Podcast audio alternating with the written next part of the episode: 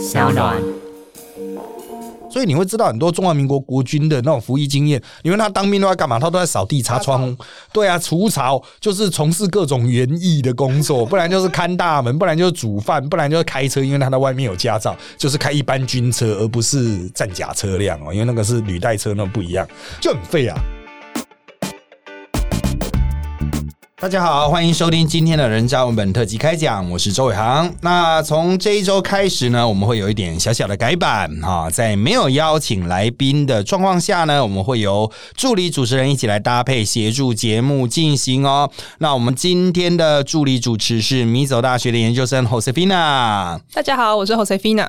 本周啊，我们仍然是一周以来的重点新闻，不过我们焦点聚焦在两个部分。啊，第一个呢，就是上周哈又再次成为大家讨论争议的这个兵役制度改革，那我们今天会比较全面来讨论啦。第二个呢，还是美猪美牛的大混战啊。上一周这个讲说是混战，那感觉好像没有站起来，那这周会怎么发展？我们就都来分析一下吧。好，首先是第一趴的这个兵役制度改革的问题呢，这个有很多相关的事件哈。不过我们就先请 Josefina 来帮大家补一段相关的新闻内容哦。针对国防及兵役问题，新纪界文教基金会副执行长吴一农昨日指出，联合国防土卫理念，抛出运用在家当兵构想，将国防根植于日常生活中。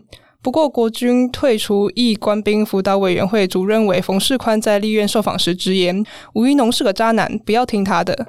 但随后又道歉说，吴一农是个有智慧的年轻人。吴一农则在脸书表示，关于国民防卫，他要强调的是国民的参与。实践的方式是让每个社区都有应变和抵抗的能力，一支由公民组成、不分性别、跨年龄层的国土防卫部队，也就是我们每个人都能在居住的地方保护国家。如果社会对这个构想有共识，我们再来厘清技术面的细节，从组织到训练到装备，但千万不要本末倒置，拿技术问题来作为拒绝改革的借口。如我们在访问中所说，只要战略目标一致，任何技术细节都可以讨论，也应该被讨论，以寻求最佳的方案。好的啊，那当然，上个礼拜四啊，发生这个渣男说哈，我们当天呢，所有媒体人都其实感到比较节哀的部分就讲完了了哈。本来讲完好好打算好好发挥的哈，那个渣男说一出来，什么都不用讲了，所有人都在关注这个非常跳痛的渣男说了哈。那当然了哈，冯主委、冯世宽主委为什么会讲出一个渣男说哈，已经成为历史之谜了，因为他大脑的逻辑啊哈，跟一般人的有点。不太一样啊！大家都知道，他非常虔诚的信奉济公哈。在中秋烤肉的时候，他好像还留在他那个公庙，他是一个公庙的负责人。济公，对对对，他还留在那边烤肉，所以有很多乡亲乡民还特别去找他哦，可以跟主委合照这样子，以公庙主委身份出现的退辅会主委。好，当然了哈，换个角度来说了哈，我们认为这凸显了这个吴一农所代表的这种军事改革派。啊，那就是他比较偏向美国的那种感觉嘛，啊，就代表这种军事改革派跟传统中华民国这个国军的那一种价值观上的对立了哈。这两派这个互看不爽已久啊，这是我们所了解的第一个现实。那第二个状况就是说，这两位呢，哈，这个冯世宽任国防部长时代哈，就有一些理念上的不太切合了哈。所以，即使现在蔡英文尝试想要把这些人都收纳起来，进一个所谓为国军改革的大的框架下，但是还是会有很多意见上的矛盾啊。所以冯世宽当然他说一开始可能是要骂宅男，然后却意外讲成渣男。不过这差的有点多啊。这位老 baby，他心中的宅男和渣男的距离是不是太近了点？但是原则上来说了哈，就是吴一农讲的这一套，其实国军当然也都知道，但是他们认为实物上是不太可行，特别是老派军人出来也是觉得有点不太可行。但是我还是一样，两边都帮他们说一点话，然后。我们再来讨论一些细节的问题。首先，吴一龙的意思就是他这个我们讲什么在家当兵啊、全民国防啊的理念的延伸哈，就是又又讲到什么全民皆兵啊，意思就是要让大家去。呃，这个这个在家里啊，这个附近的地方就能够编组成类似像民防团的这种组织，打战的时候可以就地编成。比如说，我就在附近的邻里，甚至比如信义区哦，我们录音的这个大安区，这样我们迅速就编成一个专属于大安区的军队啊，然后大家都可以就近的来支援作战。也就是说，啊，不只是这个。呃这个常备兵的问题，就是大家实际上就是随时就是像乡勇啊、民防这样子 啊，回归清朝啊，或者是二次大战时候的那种感觉。当然它是比较现代化了，乌伊农因为来从美国来嘛啊，所以他可能也会有一些这种美国国民兵的概念。美国国民兵非常强大哈，你一般看到是什么发生暴动啊哈？那美国派国民兵去街上维持秩序啊？你看他所持的装备都跟现役美军其实不会差很多哦，他国民兵的装备甚至都比台湾人要好。美国的国民兵甚至有那个 F 十六，哎，不是开玩笑的哦，就是他们其实很接近正式的部队的。可是养那个要钱啊。吴一龙提出来这个东西就是说，好，如果你要在家里附近养兵，那要有制服啊，哦，要有装备啊。要武器啊，枪啊，哈，这就会牵涉到是不是要让大家带枪回家？那我们会知道，以色列他们在讲以色列。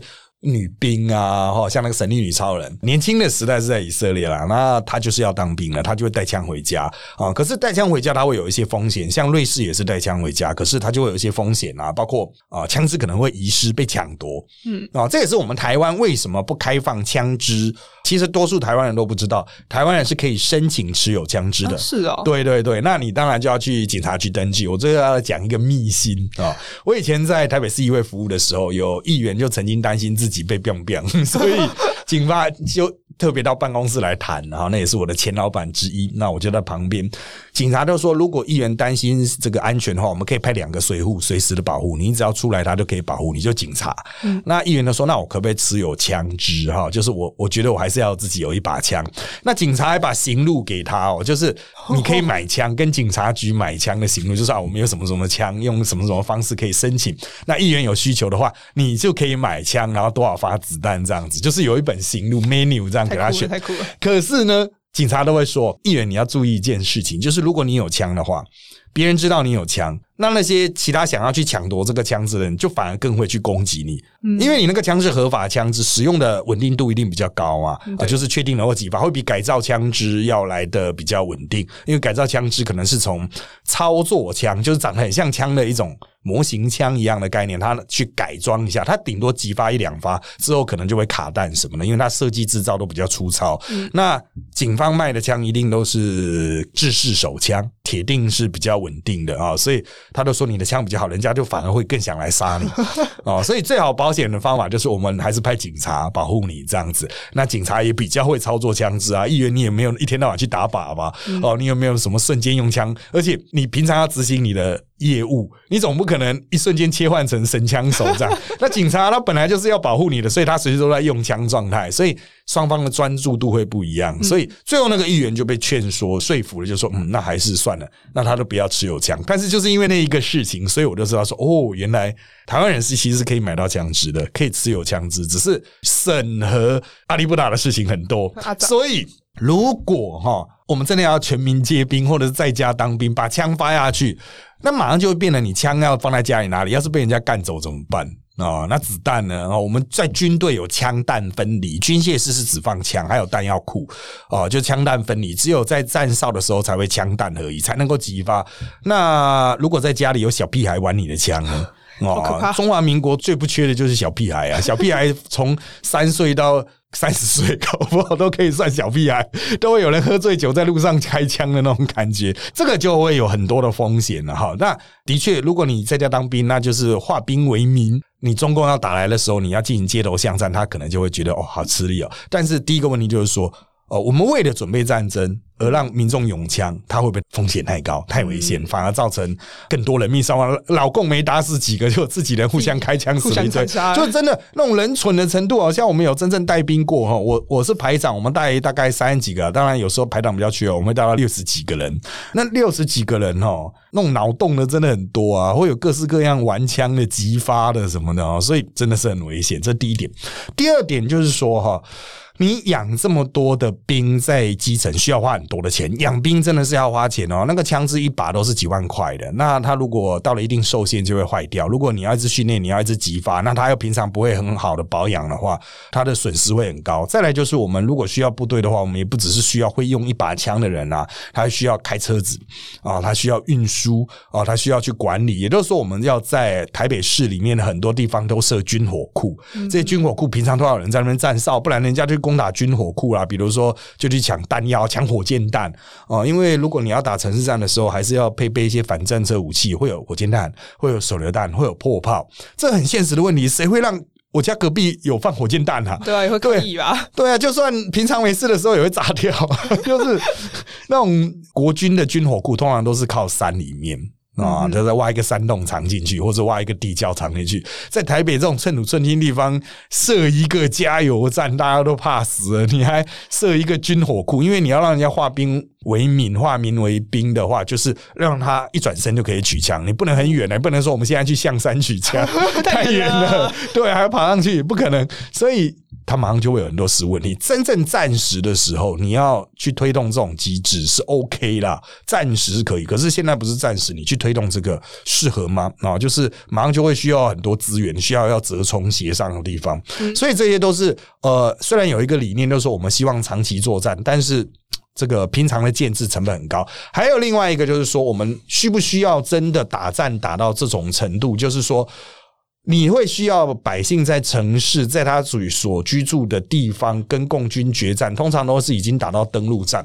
那我们会觉得说，嗯，打这种是不是值得哈？就是已经打到这种程度了哈，要不要考虑结束战争啊？就是已经到了牺牲百姓的到这种程度了哈，就是海边都已经没办法去阻挡他登陆嘛，他可能空降啊，登陆不断上来，然后我们用巷战、城市战啊，长期跟他游击战，打到有点像越战的那种感觉了哈，值不值得？这个就是。是战略上要去思考了哈。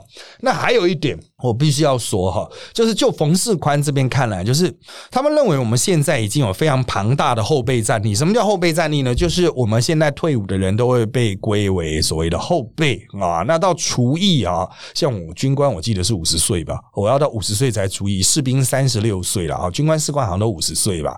在这个除役年龄之前，都随时可能被叫回去。当然，我要强调，过了除役年龄还是有可能被叫回去哦，因为这个随时可以改的。不过，就这个现实。现有法令来说，是兵是三十六岁啊，在这之前，他都可能被叫回去参战，这个叫后备战力。只是我们现在叫招的哈，退伍后八年，那他一讲说要改成十五到十七年，都可能被招，就很多人跳起来叽叽叫说哇，这样会遭到天荒地老啊，这样不行啊，不公平。而且他要从原来是叫招是五天，你要是。其实军官七天呐，你就是离家是五天到七天，变成离家十四天。那大家就会讲说，那十四天我小孩怎么办？家里人要怎么照顾？家里人生病怎么办？就会很多这种枝枝节节的问题哈。当然，就传统国军的角度，如果我现在要动员到极限的话，台湾的最大动员极限大概可以动员到三百五十万人。三百五十万人是非常庞大部队，已经接近全民皆兵了哈，就是六个人。就有一个人是在战时就可能承担军事任务。那其实这么多人投入去组成后备啊，老实说，就真的没必要全民皆兵的啦哈。就是到了战时，如果征召到这种程度，那我们像我们当过军官的时候，我们都看过战斗手板，还有国军的战略想定哈。比较古早以前的后辈，就是战时的时候，他动员到极限，基本上是铁路，我们纵贯线铁路以东。哦，就靠山的这边全部满满的都是部队啊，因为会成为三百五十个师啊，三百五十个师是现在台湾军队数量的二十倍。对啊，你需要这么多人，到底是要干嘛？哦，在路上闲晃吃便当吗？不是生产哦，所以这个以前的一直到现在的动员能量一直都是这么大，而且我们现在还没到需要动员到这种极限的程度，我们连那个八年的都，因为他们说这退伍。后八年了，现在动员起来应该哦就有四十几万。就第一波动员，我们讲第一波动员，比如说打战啊，他发一个紫色的单子给你，上面都有电话。会告诉你要去哪里。那等到一打战，他就打给你说：“哎，某某某，请你赶快过来。”那你大概就是我们一般部队是演习是常备部队是两个小时要回到部队了。那后备部队大二十四小时，一天内就要赶过去啊，或者赶到其他最近的有部队的地方去报道。这样，那不管怎么样哈，大概一天两天就可以完成集结，四十八万人就完成集结。那如果这四十八万不够呢，或是没有来呢，他就第二波哈，第二波又会再打电话去说：“哎，来。”来哦来哦，来哦这样，大概一个礼拜就可以扩编到一两百万。其实就动员来讲哦，真的是蛮充沛的啦哈。那当然，这些我接下来要讲比较哈扣的部分，就是这些冯世宽哈，冯世宽其实改革派哦，其实很多的老军头都看他很不爽，觉得他大脑有洞哦，就是他他他的确他的大脑蛮特别，而且他就只有超过一百分，就国军在他眼中就是非常棒，然后超过一百分这样子啊，我们都说他是一百分部长。那重点就是他的这种想法仍然是比较传统式的，他会认为吴一农你只当过士官。你没有当过军官，你不知道军官或将官大脑是怎么思考事情的。因为吴怡农是特战队出身，他当然在第一线是非常优秀了哈，也从事过很多的演习，也有不错的表现。但是打战的时候有很多战略的想定啊，就是我部队要从哪里上哪里下，我需要什么啊？那这个都是比较军官将官才会知道。那吴怡农可能在这方面他是比较不清楚的，所以这些。金将官哈，他们会认为，嗯，吴怡农可能知道的太少，他提的建议有点不切实际了。那就从这个不切实际的部分，我们就可以看到其他的议题了。像最近还有比较热的议题，其实上周一路讨论来的，我们就来分别讨论一下。像是哈志愿，我们现在是志愿役为主啊，义务役只有四个月，叫军事训练役。那很多人说他战力不足，但我个人是认为战力足了。那也有人认为应该恢复一年以上的，就是我当年服的那种一年以上的。义务役兵役，包括一年、两年，甚至到三年哦，才会有战力。当然就吵很凶啊！有人说哦，十八、十九岁的人就是认为说，对对对，应该要打仗的时候要为国牺牲这样子。可是叫他问他们要不要当兵，不要不要，又都不要不要，就是八九成的人愿意为国牺牲，可是有七八成的同一批人哦，他是反对恢复征兵制。好，当然了，侯斯菲娜，你比较年轻哦，你个人你认为应该恢复征兵制吗？我没什么想法，因为毕竟现在女生不用当兵。但是我身边的人，现在他们可以分两年，就是暑假去两个月，去两次这样子，对，就去夏令营。对对对，就有人说你在夏令营啊，那干嘛去？那干脆不要去。对对对，其实这个夏令营哈，其实这个是时间上的理解了哈。呃，现在是两个月的新训，所以他可以一次完成新训啊。比如说七八月完了新训，再回去上个课。那第二批叫做二阶段训，可能会下到部队，下到一些军校。去那边进行技能的操演，然后就退了啊！他们没有真正实际下到部队去执行任务。很多人说啊，那糟糕，这些人能不能打？他只有受过训练嘛？那他训练完可能就结业了啊！就像学校毕业从来不就业这样子，就是你的专长可能会衰退。好，但是我要讲哦，以前我们一年以上兵役是怎么样？我们到最后面新训只有一个月，然后很多兵是没有二阶段，他就是一个月之后就下部队，什么都不会。他除了会敬礼、会问好。哦，会乖乖睡觉之外，什么都不会。然后我们下部都要全部重新教过，这就变得很吊诡。难道这一一年期的他就真的能够比较能够打仗吗？我会觉得说，如果你有二阶段，就是你有新训两个月，新训两个月也会差很多。然后再加上第二阶段，你会好好去学一样军事武器啊，或者是操作车辆这样。战甲车我是不知道两个月能不能啊，应该可以吧？我看士官很多都两个月，就是会开一台装甲车这样子哦。花了两个月学车，你总能学好吧？学好怎么开吧？哦，所以我个人认为哈，就是四个月，如果你好好训练，OK。可是如果拉长到一年的话，我建议还是要有四个月的训练。就如果真的要恢复一年期兵役的话，你还是要有四个月训练。你不要想说我一个月就把它撒下去基层。你撒下去就只能扫地啊，所以你会知道很多中华民国国军的那种服役经验。你问他当兵都在干嘛？他都在扫地、擦窗，对啊，除草，就是从事各种园艺的工作，不然就是看大门，不然就是煮饭，不然就是开车，因为他在外面有驾照，就是开一般军车，而不是战甲车辆哦，因为那个是履带车，那不一样，就很废啊啊！所以你如果回复一年期兵役，还是叫大家做这些废事，大家的战力还是没办法提升的话。哦，没有帮助。再来，另外一个就是，我们现在武器跟十几二十年前有很大的改变。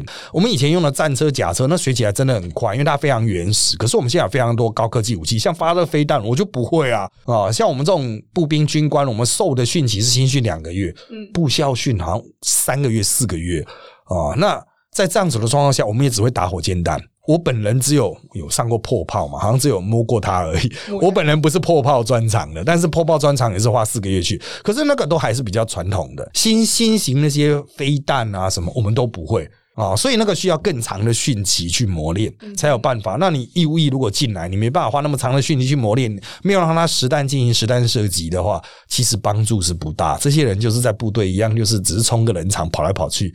看起来热热闹闹，对对，就充人数用了，意义不大。所以我个人认为，没有什么恢复的必要性啊。那如果真有必要的话，你好好规划到底要怎么去训他，让他在短时间内能够符合部队的战力需求，而且确实执行任务。因为其实台湾部队现在的缺员，真的是因为让还在继续拔草啊。以前是义务役一个月六千块、八千块，你叫他拔草那也就算了。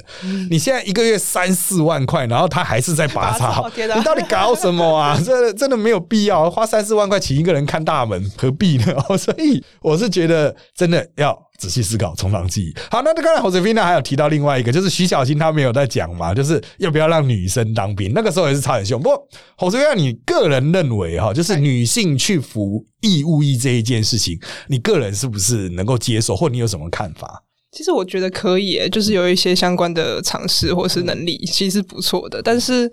觉得感觉现行的制度就很难执行这件事情，因为女生管理起来应该比较麻烦，像女生还有生理期的问题，就是像我就是会痛到不行的那种人，那那种其实那种时候又要怎么办呢？当然，国军现在有志愿役的女兵，嗯，是女士官、女军官。比例哈，就我印象所及未及十分之一啦，但还是不少。因为我们国军现在十八万女性，应该也差不多一万多啊。那我也碰过一些退伍的女兵啊，她又再回到大学啊，我们会碰到。像我在福大就有教到退伍的女兵这样子，她不讲你也看不出来，就年纪大一点，但是感觉就成熟非常多 哦。就是因为他有在那个部队这个接受这种比较规律的生活了，所以想法什么会有点差别啊。不过他是自愿意，他是当四年的啊。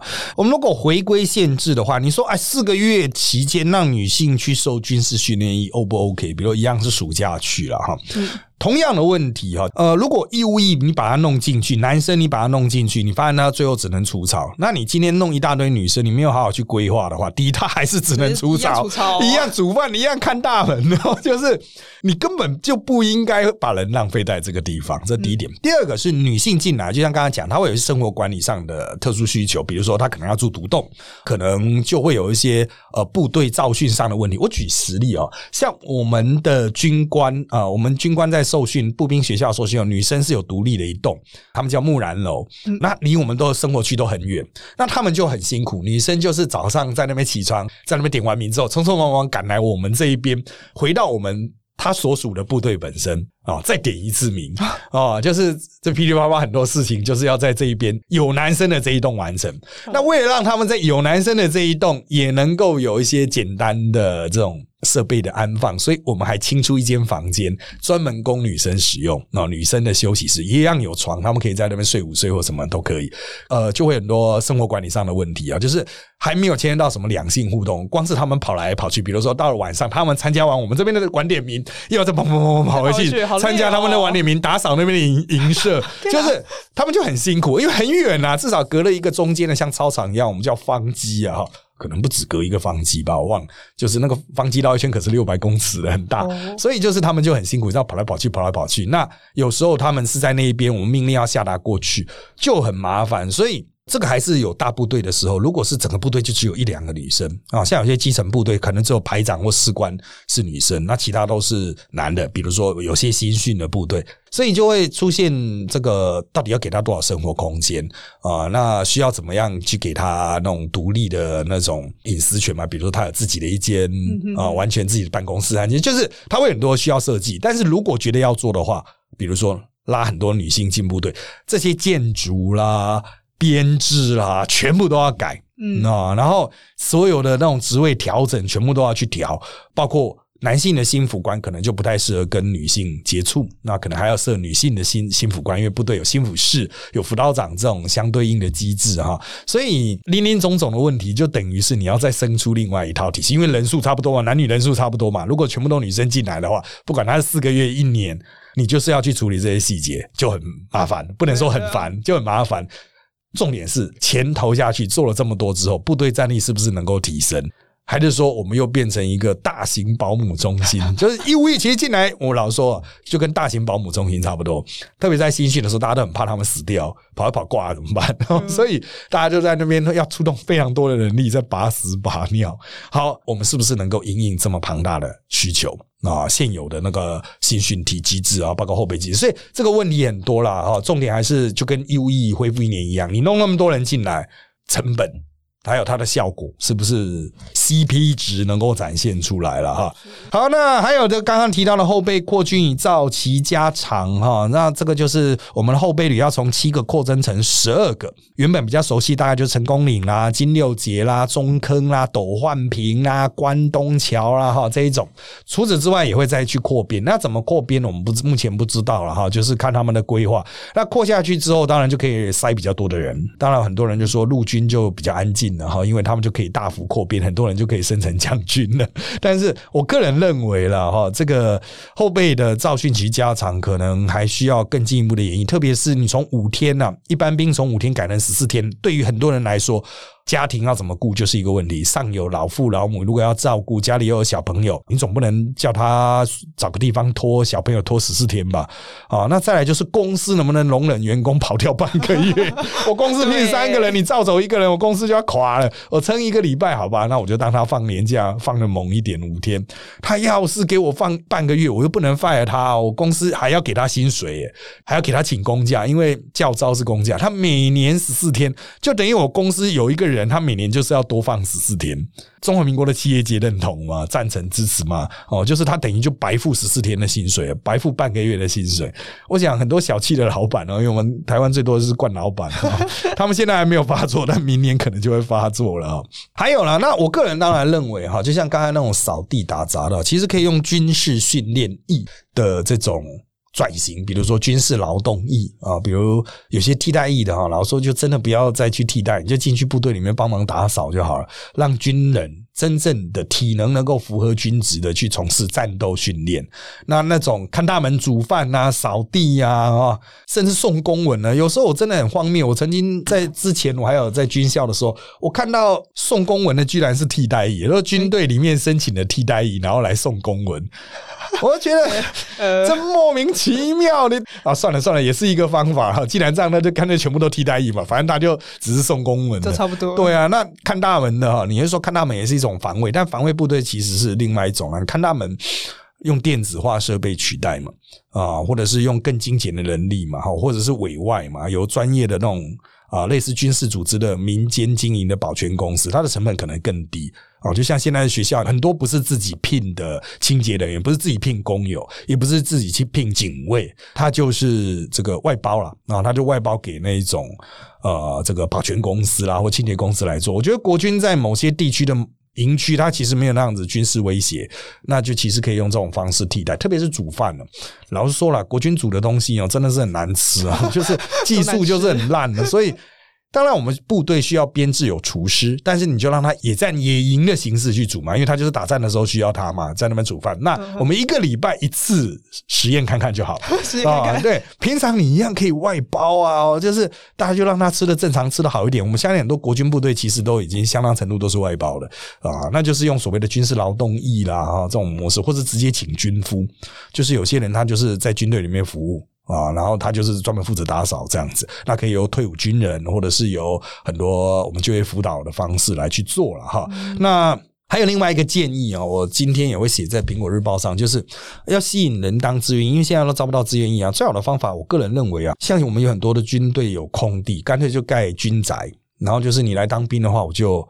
给你去承购其中一户的权利，有点像类似像社会住宅或公宅的形式。你只要来当兵，你就能够承购，而且非常的便宜。你就是每个月薪水扣掉几千块这样子。看你是要买或是要租啦，你也可以只用租，租就几千块。你在外面就有一个小套房或是两房，看你要愿意出多少钱。但是如果你要买的话，也可以同样的价格，只要你一直留在部队，你就可以用补贴优惠房贷的方式，一样让你几千块，每个月付几千块。到二十年后，你就可以取得这栋房子。这样，第一，大家来当兵的意愿比较高；第二，大家愿意留下来的意愿比较高。大家会觉得说，嗯，那为了这个巨大的房贷差额，那我还是留下，因为现在缴房贷可能要缴到三四万呢，还只能买一个烂房子。可是如果你交几千块、七八千块啊，政府补贴你，反正是军宅嘛，那个土地的价值本来就是由国家所拥有的嘛，哈，只要新建的成本而已。那我一个月就七八千块，然后加上政府补贴，那我会觉得说，那就跟租房子一样啊，那。我就继续努力的留在军队啊，熬满二十年，就算二十年没有被年改掉了，没有什么退休金，但是我至少有一栋房子啊，在台湾现在有一栋房子简直就无敌啊，所以我觉得这种思维稍微转变一下，就会有诱因出现。否则你强调现在当志愿役啊，可以有四万多啊什么，可是部队根本二十四小时全年无休的，这种四万多其实诱因不大啊。想办法能不能创造这种利多哈，会更有帮助的。接下来我们就要来谈我们今天的第二个议题了哈，就是。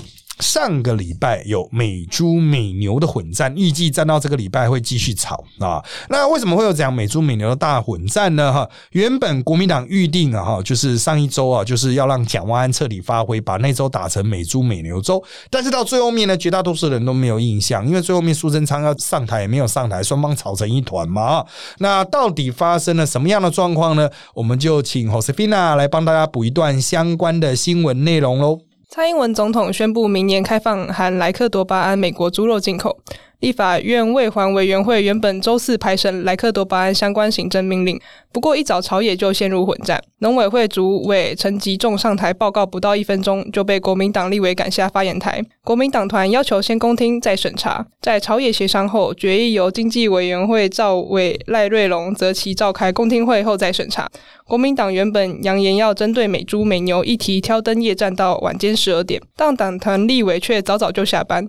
国民党立委蒋万万。接连点名叶玉兰、林文瑞、李桂明等同党立委，结果都没有人到场，让他只能无奈宣布当场散会。最终不到八点就提早结束。好，这个是上个礼拜的一个小小的转折新闻啊，我们特别把它抓出来啊，来谈这个国民党的困境啊。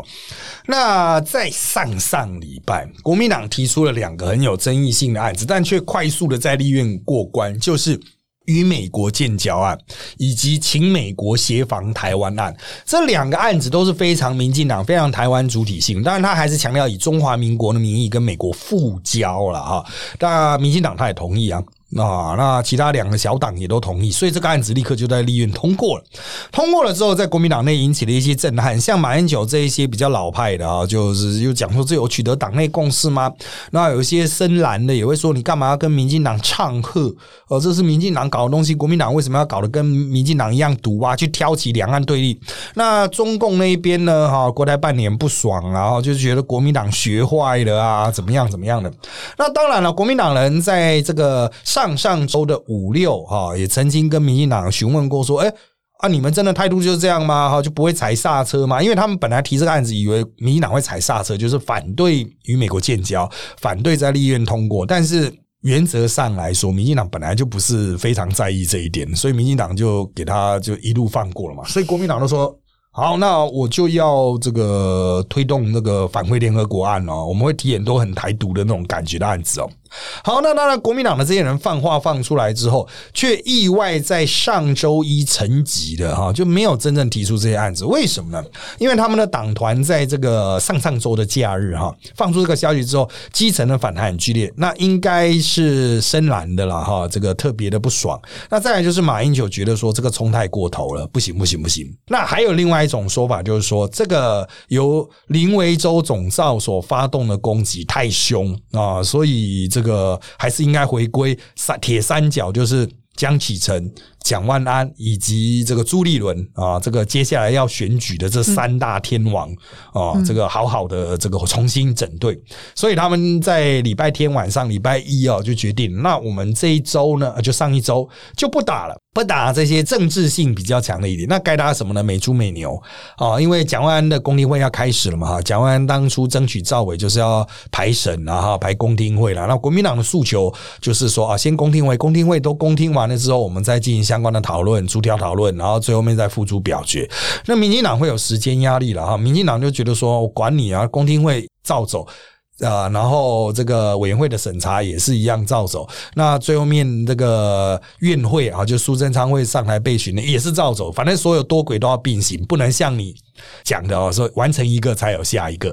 那国民党当然就是打算全线抗争，所以公听会的时候也是很积极参与。不过从公听会啊，这个就出问题了。什么样的问题呢？他们找的反美猪美牛、反莱克多巴胺的学者有点弱了，代表有点弱。讲了半天，大家觉得说没什么新的东西啊，不够凶，所以报纸就没登，公听会就没有实质的效果，它就只是存拖时间，浪费大家时间。再来就是刚刚念的这一段非常精彩的这个。点名不到事件。哦，就是蒋万安哦，原本是设想我一定要给你拖到天荒地老，嗯啊，然后这个让你们这个是哑口无言啊，就是民进党只能配合我，然后我就可以在台上展现，就是说啊，我为了百姓啊，在那边拼命付出，战到最后一刻。好，原本是这个样子，可是意外的哈，本来要夜审，一般立院大家六七点都下班嘛哈，没想到吃一个饭回来人就不见了哈，重点是不见了，跑掉是不分区立委哦，不分区立委本来就是要服从党意，为了党的目标而奋战。你区域立委要回去选，因为选民可能会有一些选民服务啊，他回去啊吃饭啊跑喜酒，你不分区立委不需要跑啊，那你人哪里去了呢？好了，其实就是离心离德啊，就是蒋万安其实应该去刁这些人。就是说，哎，叶大妈、叶玉兰，你要给我在啊！啊，李桂敏，你要给我在啊！林文瑞，你要给我在。可是这些人都比他老，所以叫不动哦。所以，呃，这个就是很可惜了。国民党都已经有决议，说我们要挺蒋万安，就算美猪美牛党失败，我们秀也要做好做满。啊，然后协助蒋万安把他挡住啊，就是至少做一个秀，让蒋万安能够凸显，让他很壮烈、悲壮这样子。可是没有用啊，他们连到场都没去。不要讲都准备议题的，国民党就算准备议题也准备的很烂啊。就像那个费鸿泰在上礼拜有在质询嘛，最经典的就是问那个陈时中，就是到底要不要相关的那种。啊，那种做法好像他们要是要弄货号吧，就是要求陈时中就是有进口的美猪美牛的货号要特别去标示，有一个独立的货号来莱克多巴胺要独立的货号。可是对陈时中来讲，这不是我负责的，那财政部负责，那因为那个是海关呐，啊，所以陈时中不能给他任何的。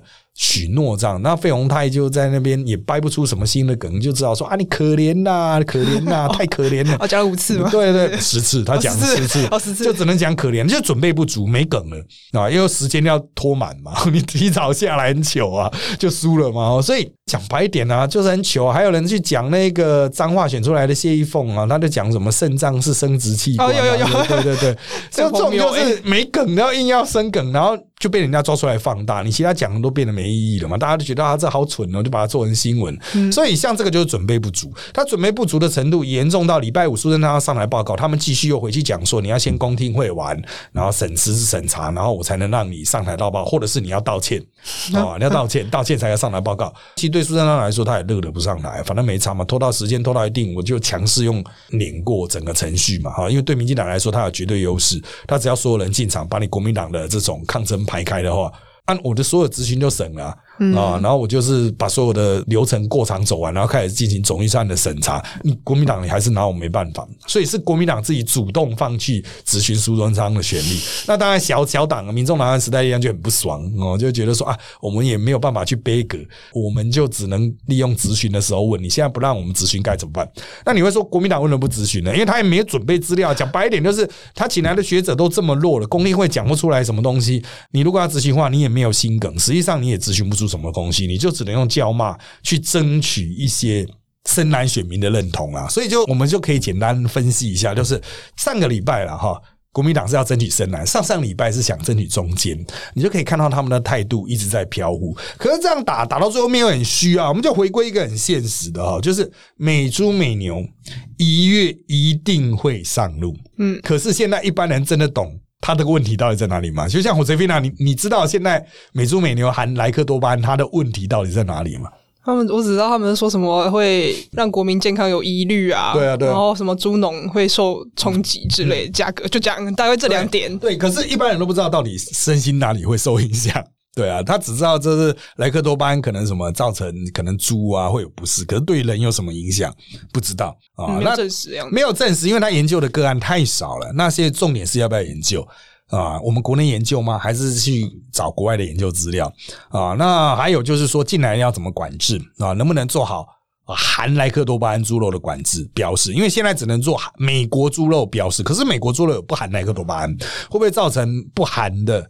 啊，反而出事这样子啊，所以就是有很多的细节问题应该去厘清啊。可是国民党这样的炒法，就是让大家都是哎满头雾水了哦。那以后当然这个我们台湾自己可能会有一些相对应的处置，可是那应该都是在一月以后了，就是实质开放，大家都可能会吃到。就比较科学客观的角度，我询问了蛮多的专家，当然最后面还是要有科学数字说话。他们认为是其实冲击哈。比较是经济面，而不是健康面啊，因为台湾人的这种猪肉消费量哈，当然会吃到很多美国猪，也可能吃到不少莱克含罗莱克多巴胺的猪肉。不过，以美国现在的状况，感觉看不出来有什么太严重的健康风险，可能会有，但他可能吃的挂掉，你也不知道那是猪肉造成的 哦。所以现在的问题就是说，美国看起来没有什么大规模的很严重的状况，所以。健康方面还好，但经济上冲击可能比较大，很多小型猪农可能会倒掉啊。那政府怎么去解决？现在都还是用补贴，可是补贴就像吸毒一样，就是你猪肉完全卖不出去，我都给你吸一点毒，让你继续活下去这样。可到最后面都不健康啊！像现在台湾很多农民，他其实都是以零补贴为主。啊！但是几乎所有的东西卖出去都是没办法卖啊，都是价格很低啊，品相很差。他甚至专门就生产一些品相很差的，然后去清零补助这样子啊，所以。这样子的农业发展，长期来看是不是健康？能不能让台湾在国际上面商品真正有所谓的竞争力？哦，我觉得这个都是比较更进一步去思考问题。可是，在现在这个氛围下，没办法讨论，好吧？好，那当然之后如果有机会的话哦，我们再邀请一些对本案呢比较相关了解的人哈，来进一步说明了。那今天因为时间的关系呢，我们今天的节目就到这边，谢谢大家收听我们这集的人造们特辑开讲。现在呢，我们在各大的 Podcast 收听平台，比如说三岸 APP、Apple Podcast，还有 Spotify，都可以听到我们节目哦。欢迎大家订阅、留言给我们五颗星，那我们就下次再见喽，拜拜，拜拜。